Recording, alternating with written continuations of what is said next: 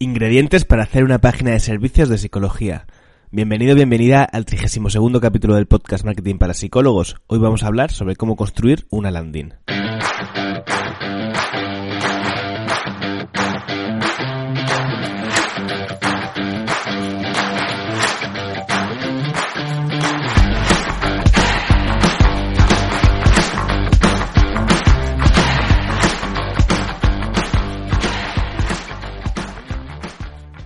Pues ya estamos por aquí otra vez.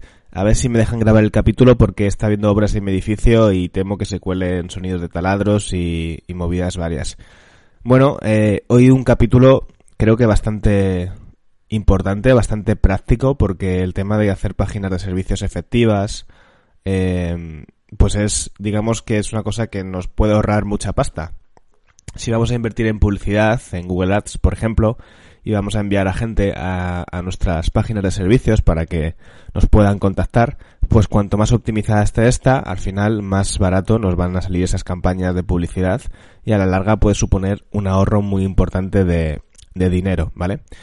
Em, para poder hacer estas, estas cosas vamos a necesitar tener manejo de nuestra página web. Una de las razones por las que digo que es tan importante tener manejo, poder usar nuestra página web por nosotros mismos y no depender siempre de un tercero, porque claro, ahora yo te voy a dar una serie de tips, ¿vale? De ideas, que de hecho te recomiendo que para este capítulo, si lo vas a escuchar, cojas boli y papel eh, o simplemente una hablas, abras un, un este de notas en el móvil, porque te voy a dar como muchas ideas, ¿vale? Y estaría guay que las pudieras tener recogidas. Pero es lo que te decía, ¿vale? Si no tienes acceso a tu página web, tener que ir implementando todo esto va a ser un caos. Entonces yo como siempre recomiendo usar constructores visuales como Elementor ya que facilitan mucho la tarea. ¿Y dónde puedes aprender a usar Elementor y a implementar el resto de cosas que te voy a enseñar en este capítulo? Pues en mi comunidad, en traseldivan.es, ¿vale? La comunidad de marketing para psicólogos, donde, eh, bueno, pues cada vez somos más y mejor avenidos. Y nada, y pues allí cada vez hay más formaciones, cursos y todo lo que hace falta para que puedas vivir de tu profesión de manera autónoma y, eh, y nada, y disfrutarla como se merece, ¿no? Sin tener que recurrir a empleos de mierda. Bueno, a ver, vamos para el, vamos para el tema que, que nos ocupa hoy. El tema de las páginas de servicios. Eh, una página de servicios básicamente es la típica página donde decimos, eh, pues no, cuando vas a, en tu página web y despliegas en el menú servicios, pues aparecen ansiedad, depresión, terapia de pareja, o hay quien lo tiene puesto por infantil, adultos, ¿vale? Cada uno ya como lo tenga, como lo tenga organizado. Yo recomiendo organizarlo en base a las búsquedas de las personas en Google, ¿vale? Porque es bastante orientativo. Pues que busca la gente, busca psicólogo de ansiedad, busca psicólogo de depresión, busca psicólogo para adolescentes, busca terapia de pareja. Pues lo suyo si vamos a hacer publicidad es que hubiera landings específicas para cada uno de estos servicios. ¿Qué pasa? Que realmente eh, no es fácil organizar este tipo de, de landings, ¿vale? Bueno, si no sabes lo que es una landing, una landing es una página de ventas. En este caso no vendemos un producto, pero sí que buscamos que una persona nos contacte eh, para contratar nuestros servicios de alguna manera, ¿vale? Sé que en, nuestro, en nuestra profesión estas palabras suenan un poco mal, eso de contratar nuestros servicios, pero entiéndeme que a lo que me refiero es a que a fin de cuentas ese, usuario se decida por trabajar con nosotros. Y para eso necesitamos páginas de aterrizaje, páginas de venta que se van a llamar landing pages, ¿vale? Entonces, ¿qué cosas podemos hacer o debemos tener en cuenta a la hora de, eh, de digamos, construir estas páginas de manera más efectiva? Lo que te decía, ¿vale? Te voy dando muchos tips, entonces vete apuntando si quieres parando el capítulo porque creo que, son muchas cosas. Lo primero, ¿vale? Voy a empezar por algunos de los errores más habituales que me encuentro cuando compañeros y compañeras me mandan sus páginas o sus landing pages, ¿vale? El primer error más habitual tiene que ver con lo que es la, la bienvenida, la cabecera, ¿vale? Esa cabecera de la, de la, de la, de la landing page, ¿vale? Donde normalmente hay una foto alargada a lo largo de la web y luego y un título, ¿vale? Normalmente uno de los errores que me encuentro es que este título es muy poco atractivo. Pues por ejemplo, si hablamos de una landing page de ansiedad, que, la, que el título sea tratamiento de la ansiedad o psicólogo especialista en ansiedad, por ejemplo, ¿vale? Si esto lo tienes puesto así por temas de SEO, yo en la web, en mi lo tengo así puesto por temas de SEO, puede tener sentido, ¿vale? Porque es importante que los H1, los títulos de los artículos, de las páginas o de los artículos, eh, ataquen esos términos de búsqueda eh, para los que queremos posicionar. Pues por ejemplo, si es tratamiento de ansiedad Madrid, eso tiene que aparecer en el título. Si es psicólogo especialista en ansiedad Madrid, eso tiene que aparecer en el título. Pero si tú no estás haciendo SEO porque no es tu estrategia principal y sería algo perfectamente eh, viable o con sentido, es importante que le prestes más atención al copy y no tanto quizás a la parte del SEO. Entonces, por ejemplo, en vez de poner psicólogo ansiedad Madrid, podríamos empezar con una pregunta. Por ejemplo, ¿te has acostumbrado a vivir con ansiedad? ¿Vale? Es una pregunta que a muchas personas, yo creo que tienen problemas de ansiedad, les puede cuadrar. Personas que están indecisas, que llevan mucho tiempo con, eh, problemas de ansiedad. De hecho, el, esa pregunta que yo pongo la, elijo así porque mi sensación cuando, cuando veo pacientes que, que vienen con problemas de ansiedad es que llevan mucho tiempo con ese problema con altibajos y como que de alguna forma la ansiedad la, han normalizado, ¿no? Y están ahí un poco en decir, en, en un, cuando vienen a, cuando vienen, es porque ha habido un pico donde ya empiezan a darse cuenta que eso ya les está superando, ¿no? Entonces esa frase me parece que va muy al hilo de, o, puede estar muy conectada con eh, alguien que tenga la experiencia de tener problemas de ansiedad. Ahora, no pongáis, ahora no os pongáis todos a poner esta misma frase porque vamos a aparecer copias, ¿vale? Cada uno que encuentre una frase, una pregunta que le encuentre sentido y vaya alineada pues con el resto de su, de su marca, de su texto, etcétera, ¿vale? Entonces, por ejemplo, yo en la mía tengo puesto esa frase, te has acostumbrado a vivir con ansiedad, una pregunta, y después una llamada a la acción, vamos a cambiar esto. Y justo debajo un botón para pedir la primera cita, ¿vale? Para pedir una primera cita. Esto, de alguna forma, pues puede, tiene, tiene sentido, ¿no? Atacamos de alguna forma a, a, una, a, a un sentimiento, a una situación en la que se puede encontrar ese posible usuario y le indicamos el, el movimiento, ¿vale? Es importante que en esta primera cabecera eh, incluyamos un botón, ¿vale? Incluyamos una llamada a la acción.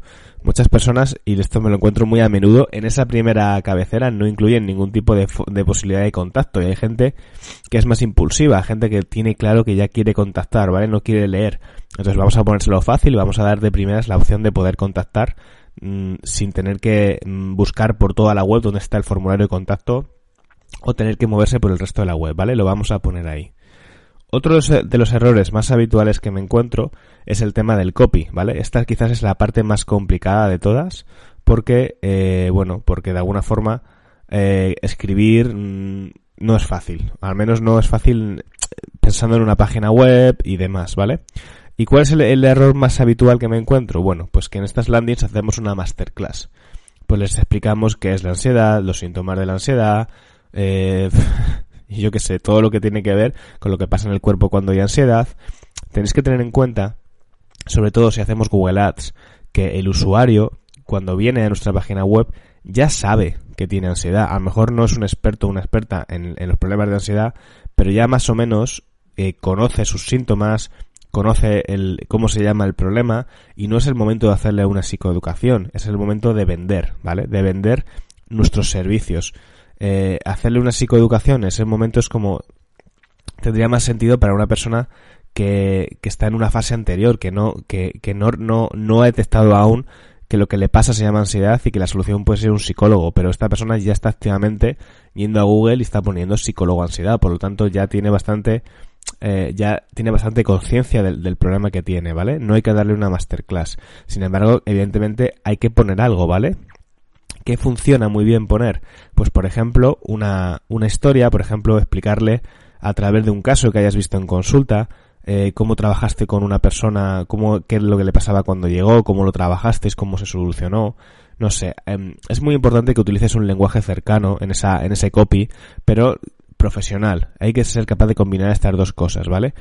¿Qué quiere decir eh, cercano? Que no tienes que dar, como decía antes, una masterclass técnica, una, una hacer un contenido súper técnico, aburrido, no.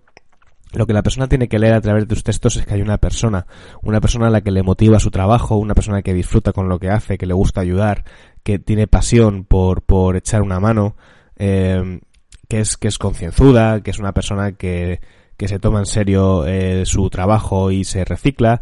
Eso es lo que al final necesita ver una persona para contratar un servicio de psicología y eso es venderte, a fin de cuentas, es vender tus servicios, ¿vale? Entonces podemos usar una historia, hay quien también usa una historia personal, ¿no? Por su propia historia de cuando tuvo ansiedad y cómo la detectó. Bueno, a mí esto me, no me gusta tanto, me hace sentir muy expuesto delante del paciente, me parece, o no, no muy expuesto no es la palabra, pero siento un poco como que al final, no sé, no, no, no me siento muy cómodo con ese formato, ¿vale? Pero a lo mejor, por ejemplo, yo tenía una landing de depresión donde explicaba a través de un caso que tuve, pues cómo esa persona me ayudó a entender la depresión y, y, y cómo le pude ayudar, ¿vale? Y lo que aprendí de esa persona. Pues es un contenido mucho más emotivo, es un contenido mucho más cercano y que te invita a leer, ¿vale? Y ya genera como una especie de vínculo con ese usuario que te está leyendo. Si yo le explico a una persona eh, la activación del sistema parasimpático cuando tiene una respuesta de ansiedad y demás, pues sinceramente, eso ya tiene muchísima información por, por Google, ¿vale? Entonces este es otro de los errores más, eh, más habituales. Eh, otro de los errores también muy habituales, ¿vale? Vamos a empezar con los errores y eh, luego ya iremos a algunos tips o ideas que podemos llevar a la práctica. Eh, vale, ¿cuál es otro error muy habitual? El tema visual. Es muy frecuente, y esto claro, ya conviene un poco de tener ese sentido estético, que las páginas web estén todas como muy, muy apiñadas, ¿vale? Como muy poco espacio entre las secciones.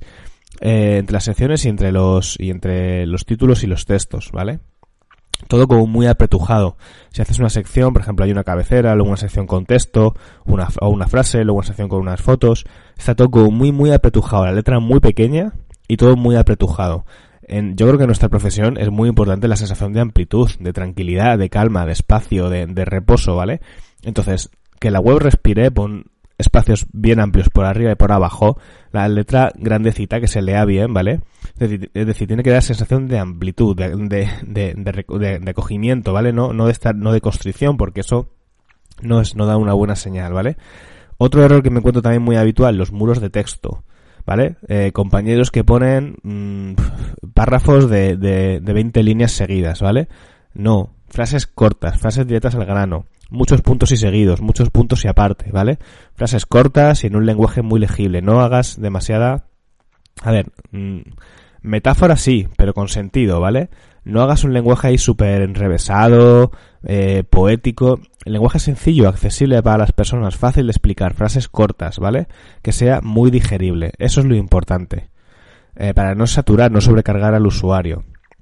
Además, métele un poco de formato a, esas, a esos textos, ¿vale? Métele un poco de negrita, alguna cursiva, si puede ser. No lo pongas todo en un texto plano, porque eso, eh, pues igual, no, no, yo cuando veo un muro de texto ya puede ser súper interesante, que lo primero que digo es, puff, yo esto no me lo voy a leer. Qué pereza, ¿vale?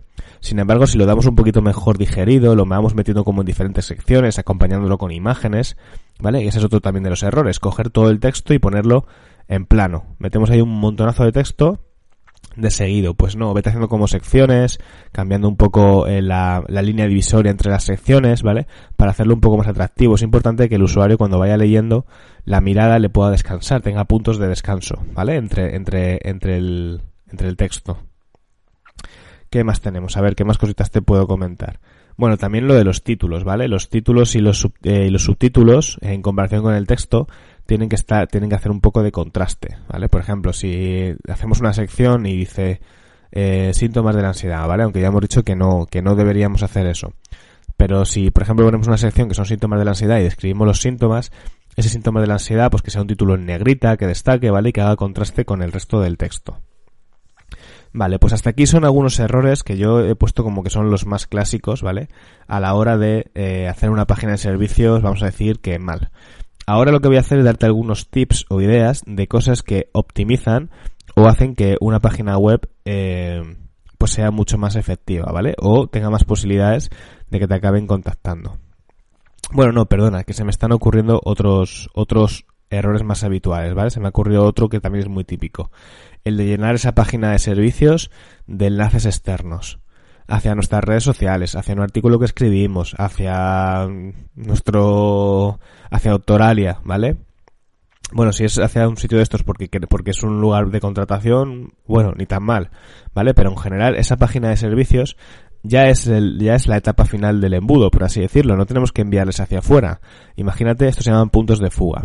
Tú imagínate que tienes una tienda en la Gran Vía, ¿vale? En, en Madrid tienes una tienda en la Gran Vía, una tienda de ropa. Y entonces entra una persona a mirar qué tienes, qué prendas hay en, esa tienda, y tú le dices, no, no, mira, es que en, en, vuelve a la calle, vuelve a la Gran Vía, porque hay muchas otras tiendas de psicología, uy, de psicología, de ropa, ¿vale? eh, esto es un poco lo mismo. Si nosotros les enviamos a las redes sociales, les enviamos otra vez a un sitio donde hay pues muchas más estímulos y el, el usuario se puede perder. Deja que la persona se quede en tu página de servicios porque el objetivo es que acabe contactando, ¿vale? Eh, venga, ahora ya sí vamos con esos tips o con esas ideas que pueden eh, hacer que, tu página de servicios sea más efectiva. Vale, eh, lo primero, ¿vale? Mm, y que casi nunca hace nadie, es el tema de incluir opiniones. Pero opiniones, bien, me explico. Em, las opiniones, o sea, para, una, para, para las personas es mucho más creíble que otros digan de nosotros que esta persona me ayudó o es buena a que lo digamos nosotros, ¿vale? Yo puedo decir en mi landing, soy la hostia, eh, he ayudado a muchas personas, pero al final la credibilidad, o sea, eso hay que demostrarlo. Y se demuestra incorporando opiniones de terceros, ¿vale? ¿Cuál es el problema? Que muchas personas lo que hacen es simplemente ponen un carrusel con textos, con opiniones, que pues tú puedes pensar, eso puede ser verdad o puede ser mentira, vete tú a saber, ¿vale? Porque son textos que aparecen un nombre que puede ser inventado, no hay una foto, entonces realmente pues a ver que si no tienes otra opción pues puedes hacer eso. Pero para mí hay una manera mejor de hacer esto y es con un plugin que sincronice las reseñas en tu ficha local con tu página web. Esto se puede hacer de manera relativamente sencilla. Te explico por si te has perdido un poco en este punto vale eh, una cosa que te recomiendo hacer desde ya es que te abres una ficha en Google My Business. Google My, Business es la típica ficha de SEO local, eh, donde vamos a trabajar el SEO local, perdón. Entonces, ahí uno de los factores de posicionamiento de esa ficha de SEO local son las reseñas que nos hacen otras personas eh, sobre nosotros, sobre nuestro centro. Entonces sería recomendable que te acostumbraras o empezaras a pedírselas a aquellas personas con las que has trabajado y eh, crees que pueden estar receptivas a dejarte una reseña. Ir consiguiendo reseñas en esa ficha eh, del Google My Business. Y luego vamos a usar un plugin donde vamos a poder insertar esas reseñas dentro de nuestra página web. Y eso es mucho más creíble porque viene de Google y además viene muchas veces con, si el usuario tiene foto en Google My Business, viene con foto. Es mucho más creíble y mucho más, eh, bueno, pues transmite muchísima más confianza, ¿vale? Entonces eso es un gran tip que te recomiendo hacer, ¿vale? Otra cosa muy importante es que llenes tu página, tu página landing page, ¿vale? Tu página de servicios con un montón de botones y de llamadas a la acción. Otro error que me encuentro es que hay landing pages donde la persona cuenta un hay un montón de secciones, una sección de un título, luego más texto, luego más fotos y tal, y la única posibilidad de contactar está al final, donde hay un formulario de contacto. Bueno, yo no te digo que pongas en cada sección un botón de contacto, pero mm, uno de cada dos, pues casi te diría que sí, ¿vale? Estos botones pueden eh, llevarte a una página de contacto o redirigirte al formulario de contacto de la página de abajo. A mí casi me gusta más esta opción, ¿vale? Aunque también es verdad que si le envías a la página de contacto, el usuario eh, en esa página de contacto, como no hay nada más, pues a lo mejor no vuelve otra vez a navegar para arriba y para leer otra cosa, ¿vale? Simplemente ahí ya contacta. No sé, las dos cosas me, me parecen guays y están bien, ¿vale? Pero con lo que quiero que te quedes es con incorporar muchas llamadas de acción, que no te dé corta, no te dé cosa ni te dé palo, ni caigas en esa sensación de voy a ser pesado, voy a ser pesada, porque es que el usuario necesita que le recuerdes que tiene la posibilidad de contactar varias veces. Y en cuanto a esto, te diría que también le des varias opciones para hacerlo. Puedes darle botones de, de, de contacto, que eso hay que hacerlo, luego un formulario de contacto también directamente abajo, y yo además, lo que también tengo puesto en mi, en mi landing page, es un botón flotante de contacto por WhatsApp, ¿vale? Esto me gusta relativamente porque los usuarios que llegan por WhatsApp suelen ser de peor calidad, esto lo tengo comprobado, que los que te escriben por mail, ¿vale? Pero bueno, la cuestión a fin de cuentas es dar diferentes opciones porque habrá personas que son más de WhatsApp, personas que son más de correo, personas que quieren directamente que les llames y se lo puedes poner en el formulario de contacto, déjame tu número y te llamo. O incluso otra opción que también está muy chula es el, Calendly, ¿vale? Usar una aplicación como Calendly, esta la tenemos en también, hay un tutorial dentro de la comunidad de cómo se usa y cómo se implementa en la web, que es simplemente que le das a la persona la posibilidad de directamente concertar una cita en tu calendario. Esto se sincroniza con Google Calendar y directamente te pueden, te pueden coger la cita ya desde la propia página web, ¿vale? Incluso si lo sincronizas con Stripe, puedes cobrar, hacer el cobro ya de esa primera sesión, si esta primera sesión no es gratuita. Esto me parece más complicado porque creo que una persona que no te conoce, que directamente te pague y te coja una cita, me parece más complicado, pero, pero puede pasar también, ¿vale? Así que puedes dar la, opción a, también a que esto suceda. ¿Qué más? Otro fallo también que me estoy acordando ahora, ¿vale? Y que también es muy, muy, muy habitual, es que no se incluye en esta landing page, en esta página de servicios, una sección sobre mí, ¿vale? Una foto tuya y un poco de texto sobre ti. Claro, la gente me dice, bueno, es que para eso ya tengo la sección sobre mí, ¿vale? Y ya me puedo ir a ella y clicar. Pero lo que queremos es que la persona no navegue dentro de la web, o sea, o que navegue lo menos posible. Lo que queremos es que no se mueva esta landing page. Por lo tanto, vamos a intentar darle toda la información pertinente dentro de la misma para que no se mueva demasiado. Tú imagina que eres una persona que vas por Google, vas por Google y buscas psicólogo ansiedad de nuevo, ¿vale? Y entonces llegas a una página que te pone eh, tratamiento de ansiedad, te explica un montón de cosas de la ansiedad y abajo hay un formulario de contacto. Pero no sabes ni quién dice eso, ni por qué, ni nada, ¿vale? Es como muy impersonal. La persona que te está leyendo necesita ponerle cara, ponerle incluso voz, te diría, a aquello que se le estás contando. Entonces, como mínimo, como mínimo, una foto y una eh, breve descripción sobre ti, ¿vale? A máximos, un vídeo. Yo entiendo que lo del vídeo da mucha cosa, pero un vídeo marcaría una diferencia competitiva con lo que hace el resto, ¿vale? Y un vídeo es mucho más personal, que la persona te pueda ver en movimiento, te pueda escuchar. A muchas personas ahí a lo mejor ya no le gustarás, pero a muchas otras si le gustas ya tienes muchísimo ganado. Entonces, personalmente lo del vídeo es una grandísima idea. Y ya para rizar el rizo de los rizos, que yo sé que esto no lo vais a hacer casi nadie, por no decir nadie, pero bueno, yo lo dejo caer hay una aplicación que se llama VideoAsk, que también tengo un tutorial dentro de la comunidad sobre esto que es una forma de hacer vídeos de manera interactiva. El problema es que es una aplicación un poco cara, creo que son 40 euros al mes, yo la tengo en Tras el Diván. Si tú vas a Tras el Diván y vas al, al, margen inferior derecha, verás que aparece en, mi, en un circulito aparece mi cara. Si tú le clicas ahí, ¿vale? se te va a abrir un vídeo en vertical donde tú puedes, eh, en función de las opciones que elijas, se te van poniendo otros vídeos. Es como por ejemplo, ¿no? Imagínate que la persona, tú haces un vídeo de bienvenida, hola, ¿qué tal? Mi nombre es Alejandro, eh, y bueno, soy psicólogo y tal y cual. ¿Qué quieres hacer ahora? ¿Pedir cita o que te cuente algo sobre mis servicios? Si la persona le da a pedir cita, se le manda a la sección de contacto. Si le da a, solicitar información, se le aparece otro vídeo donde le cuento no sé qué de mis servicios, ¿vale? Es un poco ese rollo. Y entonces está muy chulo porque el usuario interacciona y es algo que yo creo que en el ámbito de la psicología no está haciendo absolutamente nadie. Así que sería bastante rompedor, bastante novedoso si lo pones en práctica. Como lo más seguro es que optes por el tema foto, ¿vale? Bueno, pues el tema foto, yo te recomiendo que uses una foto mm, ni super formal ahí, seria, que parezcas un, un empresario, y una foto super cutre donde se no te vea bien, mal, que esté pixelada, ¿vale? Una foto donde se te vea bien, claro, ¿vale? No hace falta que sea eso, trajeado, trajeada, al menos bajo mi punto de vista. Y después, pues una descripción sobre ti, eh, un poco como si fuera un poco de carta motivacional, ¿vale? De, quién eres, tus valores, por qué quieres o sea, por qué te metiste en esto de la psicología, mm, etcétera. Y yo también incorporaría un pequeño currículum, ¿vale? Hay quien dice que esto no, que el currículum no importa, que no sé qué, que no sé cuánto. Yo pienso que sí. Tenemos una profesión que somos sanitarios y la persona necesita tener seguridad que con quien está trabajando sea un profesional cualificado y, capacitado. Por lo tanto, si y si además tienes un extenso eh, currículum formativo, como suele ser la mayoría de nosotros que hemos hecho tropecientas formaciones, másteres y demás, pues tira de eso que siempre ayuda y viene bien, ¿vale? Vale. ¿Qué más cosas? Em, otra sección que también puede ser muy interesante incluir en tu página web es una sección de colaboraciones. Si, por ejemplo, has aparecido en medios de prensa o has aparecido en podcast o, o, colaboras en entidades o en asociaciones, que lo pongas, ¿vale? Porque de alguna forma también eso le hace ver al usuario que eres una persona activa dentro de la profesión, que te mueves, que tienes voz en diferentes sitios. Creo que eso da, genera una buena impresión, ¿vale? Y al final es una buena impresión por aquí, una buena impresión por allá con las, con las citas, una buena impresión en el currículum y vas sumando puntos para que al final te elijan a ti, ¿vale?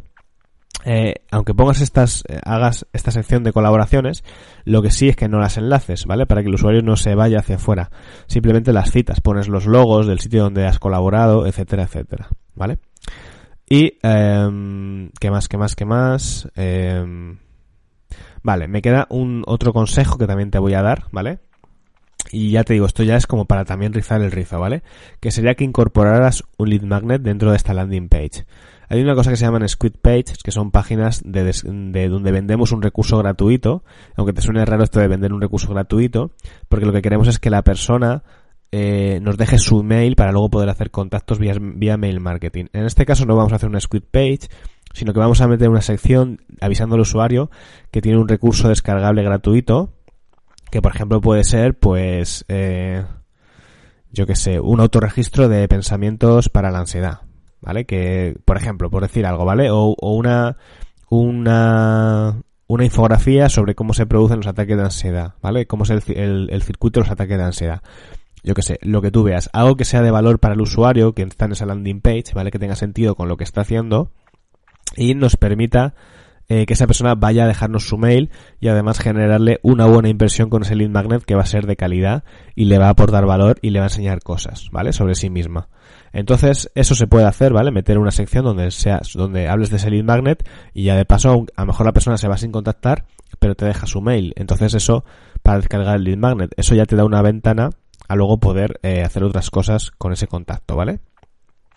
Y ya por último, ¿vale? Y para acabar este capítulo, que no se quede muy largo, eh, te voy a hablar del tema de precios. Un, error que me he encontrado también en varios proyectos de compañeros, no en la landing, sino en el proyecto en general, es que no han hecho antes un estudio de mercado, o un análisis de competencia, mejor dicho.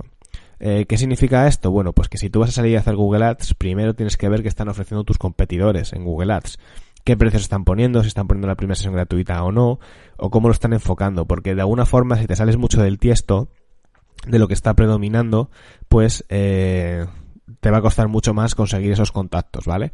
Hay zonas, yo lo tengo comprobado por los compañeros Trust Banners, hay zonas, por, pues, por suerte o por desgracia, que la media está de las sesiones está en 70, 80 euros, y zonas donde está en 40. Entonces tienes que tener en cuenta esto, ¿vale? Tienes que tener en cuenta esto a no ser que seas una mega marca, que seas muy conocido y que ya puedes hacer un poco lo que quieras por esa marca, ¿no? Que ya tienes construida. En general, si partes un poco de cero, tienes que hacer ese análisis de competencia para estar un poco alineado con lo que, con lo que está, con lo que se está ofreciendo, ¿vale? Bueno, pues eh, hasta aquí el capítulo de hoy, ¿vale? Es un capítulo donde me he ido, he ido soltando un montón de cosas, un montón de tips, de ideas. Eh, voy a dejarlo aquí porque si no se va a hacer muy largo. Espero que te haya sido útil, que hayas tomado nota y ya sabes que si quieres implementar y quieres aprender, pues únete a la comunidad porque allí estamos todo el rato eh, enseñando cositas de este tipo y, y las compis están aprendiendo un montón, la verdad, ¿vale? Bueno, venga, pues nada, eso es en traseldivan.es. Nos vemos en el siguiente capítulo. Hasta luego.